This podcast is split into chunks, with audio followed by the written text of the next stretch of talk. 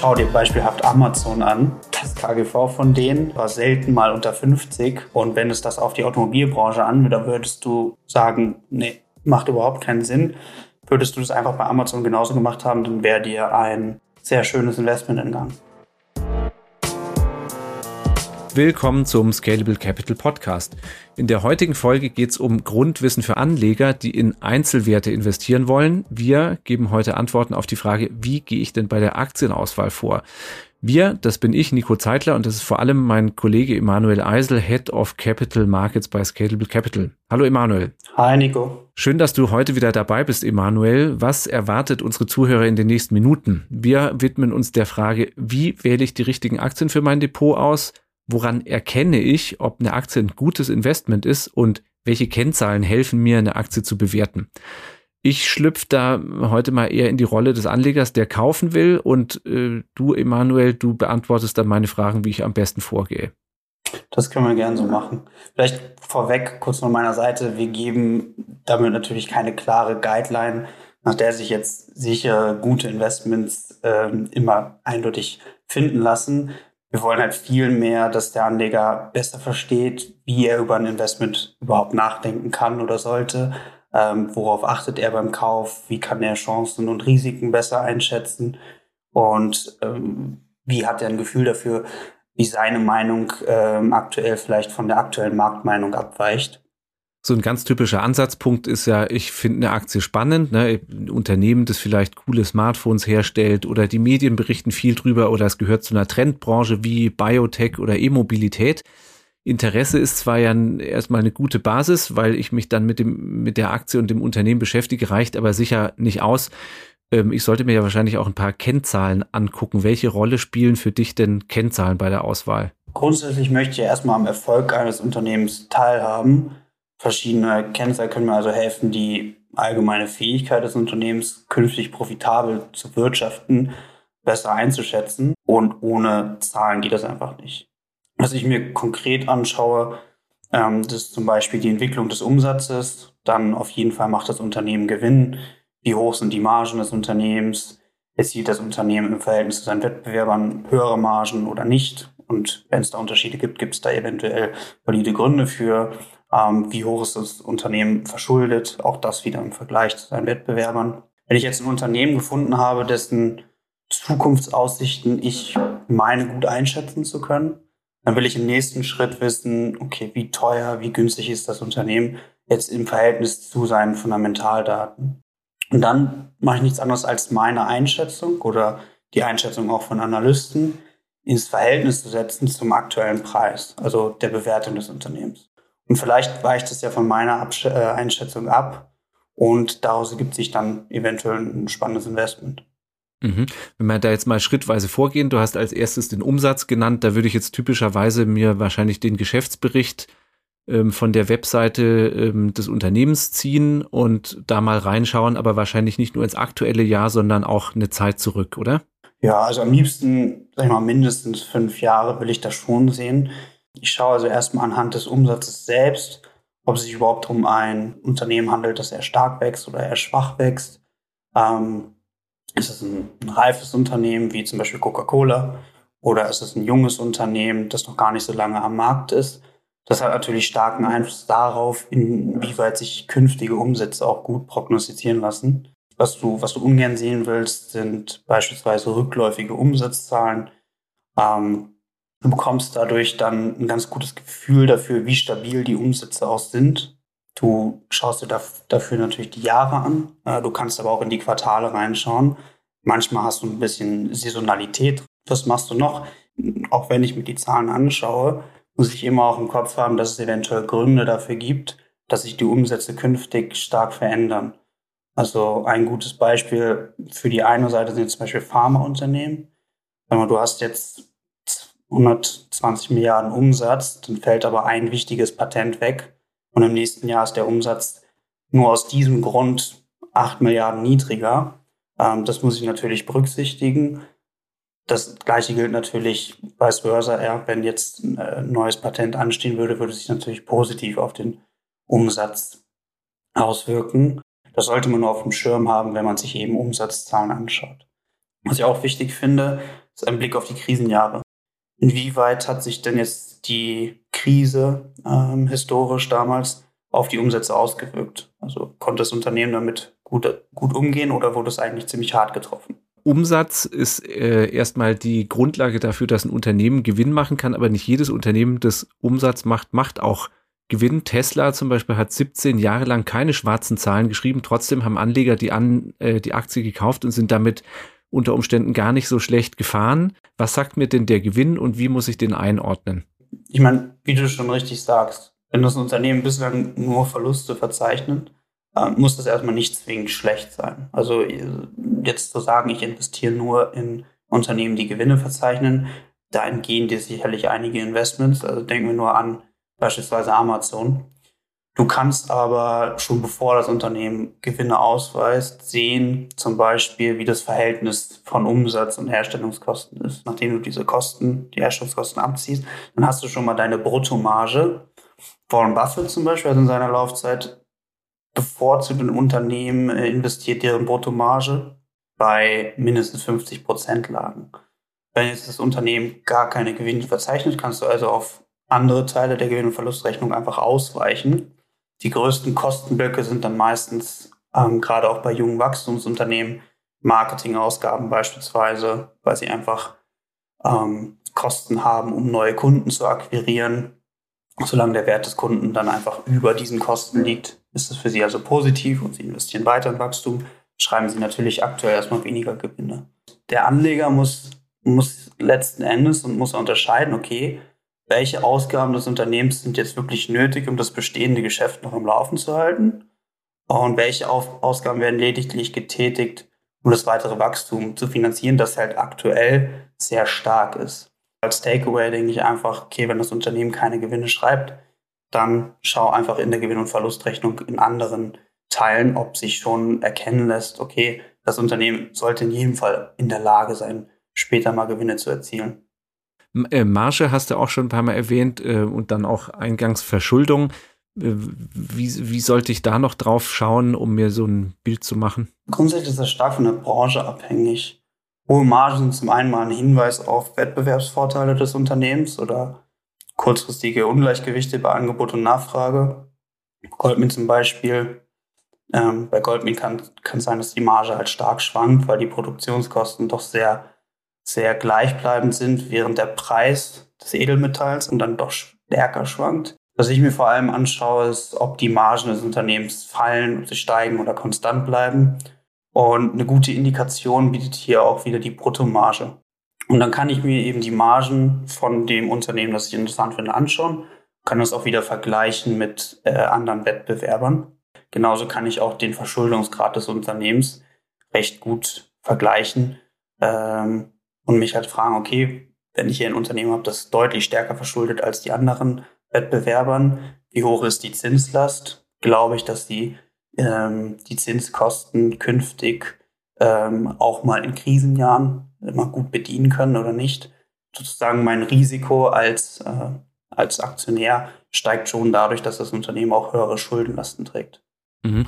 Also so wie ich dich äh, bisher verstehe, ne, kann man jetzt nicht so vorgehen nach, nach so einem, einer Art ganz klarem Entscheidungsbaum. Ne? Ich habe die Kennzahl X und ab dem Wert ist sie gut und unter dem Wert ist sie schlecht und dann gehe ich mit der nächsten vor, sondern man muss schon das Ganze immer in so einen Kontext rücken.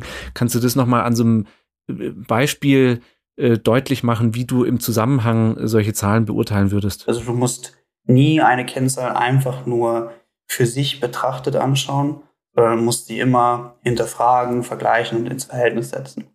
Ähm, also sagen wir, du hast ein Unternehmen, die Bruttomarge ist konstant bei 65 Prozent.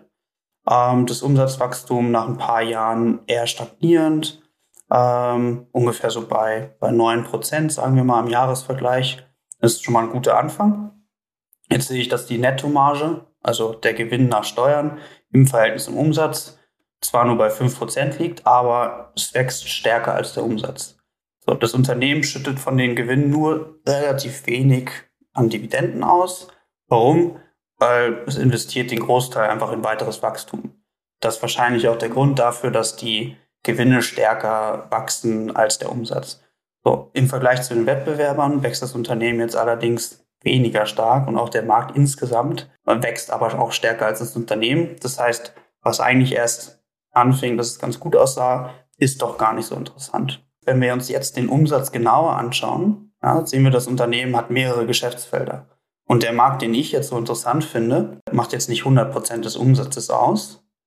Wenn ich dann aber schaue, okay, nur dieser Anteil des Umsatzes, der wächst dann doch wieder stärker als von den Wettbewerbern, dann ist das Unternehmen wieder interessanter. Es macht häufig Sinn, ähm, Dinge sich wirklich im Detail anzuschauen und mich erstmal auch fragen, okay, inwieweit ist das auch in der Zukunft relevant? Also wird das Unternehmen damit auch in der Zukunft Geld verdienen können? Ist das vielleicht ein Unternehmen, dessen Geschäftsmodell disruptiert werden kann oder es wird schon disruptiert? Oder ich habe vielleicht sogar ein Unternehmen, das gerade dabei ist, neue Geschäftsfelder ähm, zu erschließen, weil es einfach ein disruptives Geschäftsmodell hat und damit auch überdurchschnittliche Wachstumsraten aufweist. Gut, jetzt geht's ja auch immer drum einzuschätzen, ist denn die Aktie, die ich vielleicht kaufen möchte, gerade günstig oder teuer. Ne? Es gibt ja einerseits den Aktienkurs, also den Preis, den ich bezahlen muss, und andererseits ist ja auch immer davon die, äh, die Rede, uh, die Aktie ist gerade sehr hoch bewertet oder niedrig. Wie, wie gehe ich denn damit um? Preis und Bewertung sind im Grunde dasselbe. Der Preis einer Aktie multipliziert mit der Anzahl der ausstehenden Aktien, das gibt dir die aktuelle Bewertung des Unternehmens.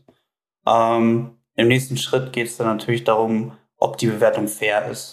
Wenn ich jetzt äh, überzeugt bin von einem Unternehmen und sage, okay, hier möchte ich beteiligt sein, dann schaue ich immer auf die aktuelle Bewertung und überlege, okay, würde ich, wenn ich jetzt einsteige, würde ich zu einer völlig irrationalen Bewertung einsteigen oder eben nicht.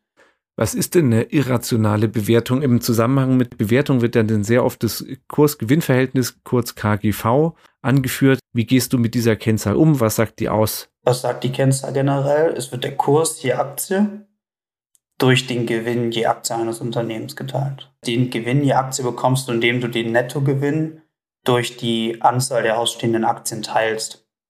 So, und das KGV, auf Englisch übrigens PE-Ratio, das ist einfach wahrscheinlich, ja, ich würde sagen, die intuitivste und auch geläufigste Kennzahl bei der Aktienbewertung. Woher kommt das? Du hast einfach langfristig den eindeutigsten Zusammenhang zwischen Aktienkurs und Unternehmensgewinn. Das variiert allerdings relativ stark ähm, zwischen den verschiedenen Branchen und natürlich sind auch vergangene Gewinne nicht immer eine Garantie für die Zukunft. Mhm. Kannst du es an einem Beispiel illustrieren? Am schwierigsten ist Gewinne zu prognostizieren von jungen, stark wachsenden Unternehmen, die ähm, ja in einer Branche unterwegs sind, die es vielleicht noch gar nicht so lange gibt. Was du dann hast, du hast einfach mehr Fantasie. Ähm, Fantasie könnte jetzt irgendwie implizieren, okay, ähm, die Bewertung ist meistens viel zu hoch. Nee, dem ist nicht so. Häufig sind sogar diese extremen Bewertungen ähm, wo man sagt, okay, hier ist wirklich das Best-Case-Szenario eingepreist. Ähm, historisch, also rückblickend betrachtet, dann immer noch ähm, eher zu konservativ gewesen und waren mindestens gerechtfertigt. Also schau dir beisp äh, beispielhaft Amazon an. Ja? Das KGV von denen über die letzten 30 Jahre war selten mal unter 50. Wenn du es einfach nur einfach diese Kennzahl nimmst, ja, und wenn es das auf die Automobilbranche an, dann würdest du sagen, nee, macht überhaupt keinen Sinn. Würdest du das einfach bei Amazon genauso gemacht haben, dann wäre dir ein, ja, sehr schönes Investment entgangen. Okay, also auch wieder ein Beispiel. Ich kann nicht einfach einen, einen, klaren Wert nehmen und dann sagen, das nehme ich mir ins Depot und das ist mir jetzt ein zu hohes KGV. Genau. Gutes Beispiel ist hier immer die Automobilbranche. Wenn ich mir da jetzt die KGVs der verschiedenen Anbieter anschaue, ja, nehmen wir die üblichen Verdächtigen, Volkswagen, Daimler, BMW, Toyota, Tesla, dann habe ich so eine Range von circa 7 bis über 100. Ja, über 100, klar, das ist Tesla. So, was sagt mir jetzt der Vergleich? So kann es sein, dass ein Unternehmen, das ich spannend finde, ja, nehmen wir jetzt hier als Beispiel Tesla, ähm, so bewertet ist, wo ich sage, okay, der Markt bewertet es so hoch, das finde ich eigentlich gar nicht gerechtfertigt, dann würde ich da nicht reingehen. Ja, wieder, du schaust also nicht einfach nur blind auf diese Kennzahlen, sondern versuchst sie ins Verhältnis zu setzen. Du hast immer wieder auch Sondereffekte. Das nehmen wir bei VW den Dieselskandal oder nehmen wir bei Tesla die extra Einnahmen durch die ähm, Zertifikate für die CO2-Emissionen. Das musst du eben beachten. Das findest du dann im Geschäftsbericht, in Fußnoten oder in Erklärungen zu den einzelnen Bestandteilen der, der Gewinn- und Verlustrechnung. Um jetzt Unternehmen aus verschiedenen Branchen anhand des KGVs zu vergleichen, kann es helfen, wenn du das KGV ins Verhältnis zum erwarteten Wachstum zum Beispiel setzt. Du hast schon von äh, jungen Wachstumsunternehmen gesprochen. Bei denen hilft mir das KGV ja wenig weiter. Was mache ich denn in dem Fall? Ja, auch hier würde ich wieder den aktuellen Preis mit etwas ins Verhältnis setzen.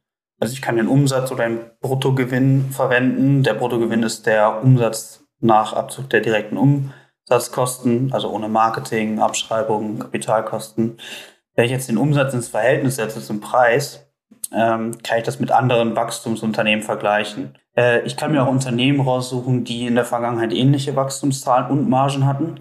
Und dann schaue ich, wie die damals bewertet wurden und sich von dieser Bewertung ausgehend entwickelt haben. Dann kann ich meinen ähm, Preis-Umsatz-Verhältnis durch meine Wachstumserwartung teilen. Das setzt mir wieder ähm, die Kennzahl ins Verhältnis und kann somit sehen, okay, ist das für mich, macht das für mich noch Sinn, das Investment oder nicht? Also grundsätzlich rechtfertigen höhere Margen und ein höheres Wachstum, Wachstum am Ende auch ein höheres Preis-Umsatz-Verhältnis. Also du merkst auch hier wieder, es macht wenig Sinn, nur die einzelne Kennzahl zu betrachten. Und die ganzen Zahlen, ich habe vorhin schon mal ähm, genannt, ähm, die Investor Relations Websites oder Geschäftsberichte oder wo würdest du noch gucken? Wenn man aber einfach nur einen schnellen Blick wagen möchte, gibt es schon einige Webseiten, die da echt einen guten Job machen. Also beispielsweise Yahoo Finance. Also da kann ich schon recht gut mitarbeiten. Wie gesagt, wenn ich dann ins Detail gehe, kommt man meistens nicht umhin, auch mal in den Geschäftsbericht reinzuschauen. Wenn du jetzt so eine Analyse, wie du es gerade beschrieben hast, anhand von Zahlen gemacht hast und äh, dann zu einer Entscheidung kommst, ob eine Aktie ein gutes Investment ist oder doch nicht, was fließt dann noch ein oder wie kommst du letztlich zu dem Punkt? Ja, vorweg würde ich gerne betonen, dass das natürlich keine Anlageberatung darstellt. Ja, also es ist einfach ein Beispiel, okay, wie würde ich mir das jetzt im Hinblick auf ein mögliches Investment ähm, anschauen. Nehmen wir Goldmine-Aktien. Sagen wir, okay, ich schaue auf das Big Picture ähm, und habe jetzt privat die Meinung, wir haben eine Zeit anhaltender lockerer Geld- und Fiskalpolitik. Meine Hypothese ist, ich sehe eine gute Wahrscheinlichkeit dafür, dass der Goldpreis auf die nächsten ein bis fünf Jahre signifikant steigt. Okay. Und jetzt könnten Goldminen für mich interessant sein. Ich habe viele verschiedene Unternehmen, kleine Unternehmen, unbekannte, größere Unternehmen wie beispielsweise Barrick Gold, das werden wahrscheinlich die meisten noch kennen.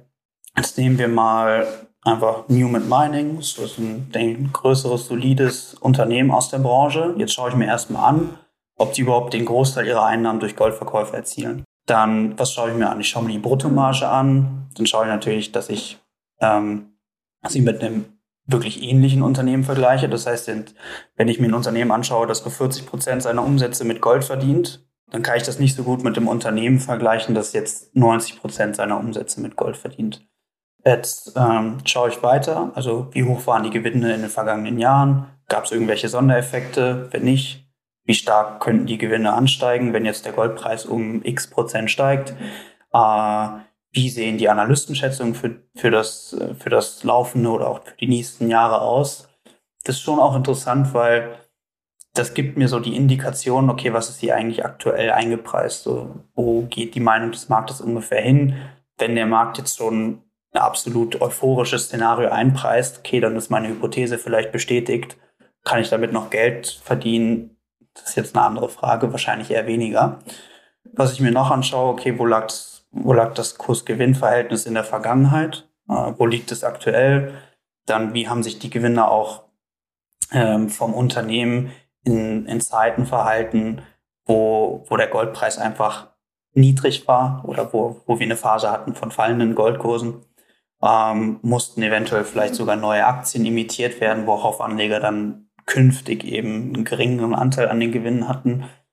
Und selbst das jetzt äh, das bleibt natürlich noch grob. Also du kannst diese ganzen Überlegungen kannst du jetzt nicht anstellen und dann nach 20 Minuten hast du so deine Analyse und sagst, okay, das ist mein Investment, sondern du solltest dir schon die Zeit nehmen ähm, und es ist vor allem auch okay, das kann man noch dazu sagen, wenn du das Investment nicht tätigst, ja, auch wenn du davor etliche Tage mit der Analyse verbracht hast. Also Anleger neigen so ein bisschen dazu, okay, jetzt habe ich mich so viel damit auseinandergesetzt, die werden dann so eine Art verheiratet mit der Aktie und meinen, okay, ich habe jetzt hier so viel Zeit reingesteckt und das Unternehmen ist so spannend und dann investieren sie einfach. Es ist aber völlig in Ordnung, wenn das Ergebnis deiner Analyse ist, okay, meine Hypothese oder der Case ist gar nicht so stark oder die Bewertung ist vielleicht schon so euphorisch, dass ich einfach die Füße stillhalte. Gut, also investieren soll und da Spaß machen, aber du hast deutlich gemacht, es ist schon, wenn man es bei der Einzeltitelauswahl ernst nimmt, mit ein bisschen Arbeit verbunden. Ja, also ich denke, klar, Aktien kaufen gerne. Wenn man es aber selbst aktiv macht, dann muss man es auch richtig machen. Ich glaube, die Key Message sollte wirklich sein, ähm, man muss das Unternehmen verstehen, die Produkte, die Dienstleistungen. Man muss schon auch seine Hausaufgaben machen. Ja, Emanuel, herzlichen Dank für die Einblicke, für die äh, Tipps, wie man vorgehen kann, wie man vorgehen sollte, was man sich auf jeden Fall anschauen sollte. Ich hoffe, das hilft den Hörern weiter. Danke dir. Gerne, Nikolas. Hat Spaß gemacht. Danke fürs Zuhören und bis zum nächsten Mal im Scalable Capital Podcast.